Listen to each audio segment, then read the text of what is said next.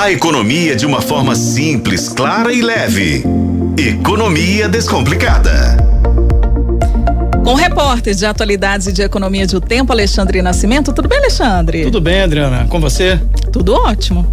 Boa noite, Alexandre. Seja bem-vindo mais uma vez. Ô, Alexandre, eu já começo perguntando porque eu lembro, é, você já chegou a falar disso algumas vezes em relação aos investimentos. Eu já ouvi também de outros especialistas de que o setor aéreo nem sempre é, significa bom investimento, porque as companhias aéreas são muito estáveis. E até outro dia a Gol tava de vento em polpa aí com mil promoções. E agora você vem trazendo aí que as ações estão caindo porque a, tá à beira da falência? É, a empresa entrou com o processo de recuperação judicial lá nos Estados Unidos, né? É um primeiro passo, né, para tentar evitar a falência. O que que acontece? A Gol tem uma dívida estimada em mais ou menos 20 bilhões de reais. Então é uma, é uma dívida, bilhões. uma dívida muito alta, né? A empresa até está com as operações é, indo bem, sabe? Tá tendo lucro, né? Ela, faz algumas das rotas mais lucrativas do país, né? As passagens subiram de preço, todo mundo acompanhou aí, né? Quem viajou no fim do ano, quem tá viajando agora em janeiro, mas a empresa ainda não conseguiu se recuperar dos problemas da pandemia. A gente lembra que né, um dos setores mais afetados, né, foi o setor de turismo, né, porque assim foram voltando primeiro aqueles setores que eram mais urgentes, né? Na, na, na questão serviços, nacional, serviços né? mais importantes, uhum. a questão de ah, hospital não pode fechar, é. né? Vocês lembram bem que alguns setores ficaram abertos durante a pandemia, mas com aquela questão do, do isolamento social, afastamento e tudo. Supermercados, né? Tudo funcionou normalmente, né? entre aspas, né? Isso. E o último setor a voltar, né? Acho que antes o setor de eventos, na verdade, foi o último, mas o setor de turismo também demorou bastante né, para conseguir se reerguer. E o que que acontece? Nesse período, as companhias aéreas, elas acumularam muitas dívidas, porque na época o governo federal não criou um plano de ajuda para essas empresas. Né? Então, o que, que acontece? As empresas pediram socorro ao governo federal. O ministro de Portos e Aeroportos, ele, Silvio Costa Filho, ele chegou a dizer essa semana que o governo federal vai sim apresentar um fundo de financiamento da aviação brasileira para que as companhias aéreas possam buscar crédito, renegociar dívidas, né? E aí vocês podem me, me perguntar, mas dois, três anos assim, sem as operações, por que que as companhias aéreas eh, tiveram tanta dificuldade e, por exemplo, outras empresas tiveram menos dificuldades? A gente lembra que as companhias aéreas tem um custo muito alto de operação.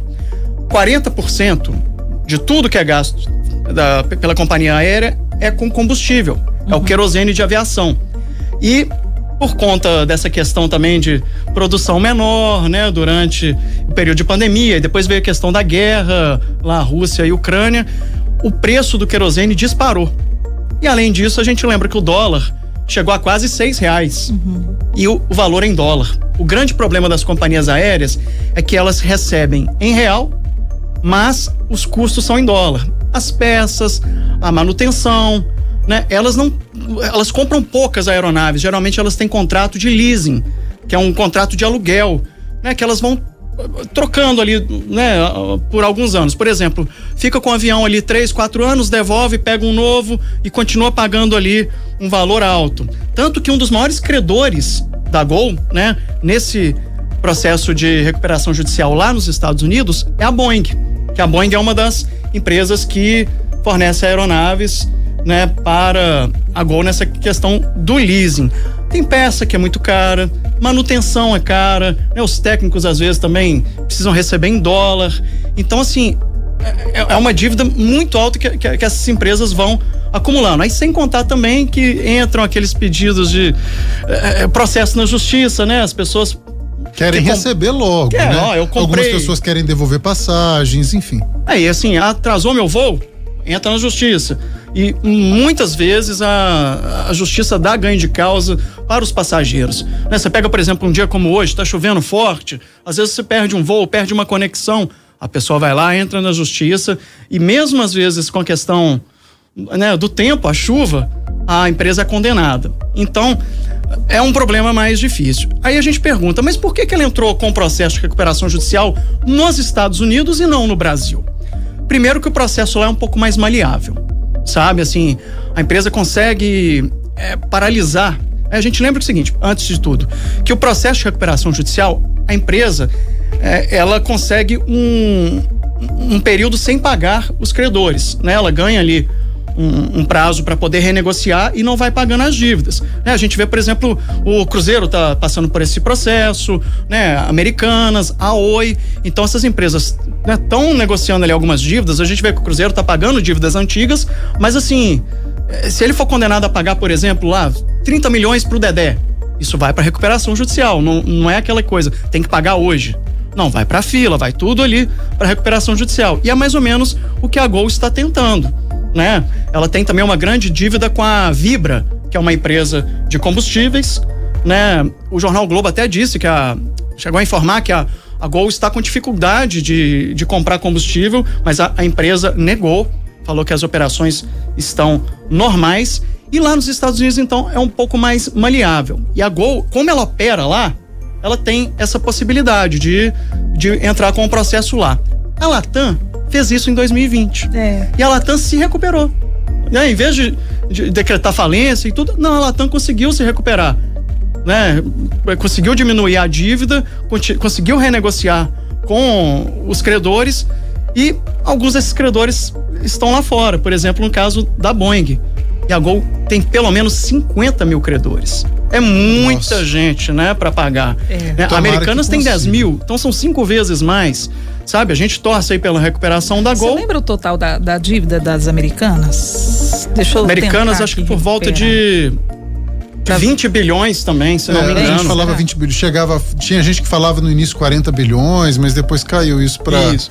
Para 20 bilhões. Mas o 37. 37 bilhões, 37. é. Dívida bruta maior mesmo. É a bruta. Porque ficou bruta. nessa questão, vai 20 a 40, então Final de 2022. Isso, e a Americana está com esse mesmo processo, né? De renegociar ali as dívidas, né? E aí a empresa também ganha um fôlego, né? No, por exemplo, nos Estados Unidos, a Gol conseguiu um, um valor de um bilhão quase um bilhão, na verdade, 900 milhões de dólares, 935 milhões de dólares né, em crédito. Então, com essa entrada de recursos, ela vai conseguir um fluxo de caixa maior. O governo federal, dando uma ajuda também, vai conseguir é, também eh, socorrer essas empresas. A Azul também está com dívidas, né? As duas juntas somadas, 45 bilhões de reais em dívidas. Então, então ferrou para todo lado. Pois é, as empresas estão. E é difícil, né? A gente vê. o preço da passagem está alto mas as companhias aéreas estão passando por um momento ruim. A gente lembra que Varig quebrou, VASP quebrou, né? Muitas companhias, Webjet, Avianca, então é um setor complicado. É. Algumas perguntas, então, Alexandre, para a gente é, esclarecer para os ouvintes. Eu posso comprar passagem hoje da Gol? É seguro comprar passagem? Se eu já tenho passagem, eu vou conseguir voar, seja daqui três meses? Sim, as operações a Gol está garantindo, né? Estão completamente normais, né? Pode comprar passagem normalmente, não vai ter problema, né? E a gente tem o, o exemplo da Latam que a Latam continuou operando normalmente, né, e conseguiu se recuperar. É um fôlego que a empresa ela, ela pede, né, para conseguir adequar ali o fluxo de caixa. Ainda, né, como eu lembro, por causa da pandemia. Então é difícil. Imagina uma empresa ficar realmente dois anos totalmente paralisada ou apenas com voos assim muito importantes, às vezes transportando médicos, transportando vacinas, né? A gente Isso. lembra disso, né? Então realmente o setor de aviação é um setor muito complicado, por isso que muitos especialistas em investimentos dizem, olha, se for investir, pensa bem, é um setor mais complicado, Verdade. que tem muitas dívidas, né? não é dos mais simples não. E funcionários? Notícias aí se os funcionários estão recebendo seus salários normalmente, comissários, pilotos, ou ainda isso não foi divulgado? Não, isso não foi divulgado, mas assim, a gente não tem reclamação. Porque se tivesse sabe? também, eles já estariam aí até em estado de greve, né? Sim, a gente sabe que certeza. o trabalhador, nesse ponto, ele se mobiliza mais rapidamente, né? É, o sindicato deles é bem forte, né? A gente lembra que no ano passado o sindicato fez uma greve no início do ano, né? Eu até fui cobrir aqui pelo jornal, então eu ia todos os dias lá pro aeroporto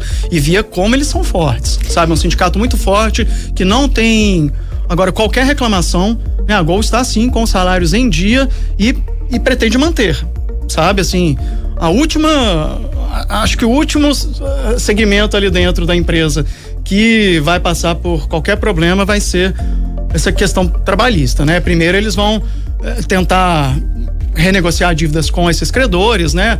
Questão de combustível, por exemplo, taxas também ali da aeronáutica, que é, a Gol também deve, essa questão de fazer um acordo com a Boeing, e, e ela vai se recuperar, eu acredito, como a Latam se recuperou, e também porque agora vai ter uma ajuda do governo federal, essa semana o ministro já anunciou isso. E eu, como uma boa investidora, que um dia eu serei, é, quero saber as ações da Gol hoje, porque eu me lembro muito bem que o senhor já disse aqui que a gente tem que ficar de olho nas ações que por vezes caem o valor e que é pode ser um bom momento para a gente adquirir essas ações, né, para depois ver os lucros mais para frente. Esse é um caso?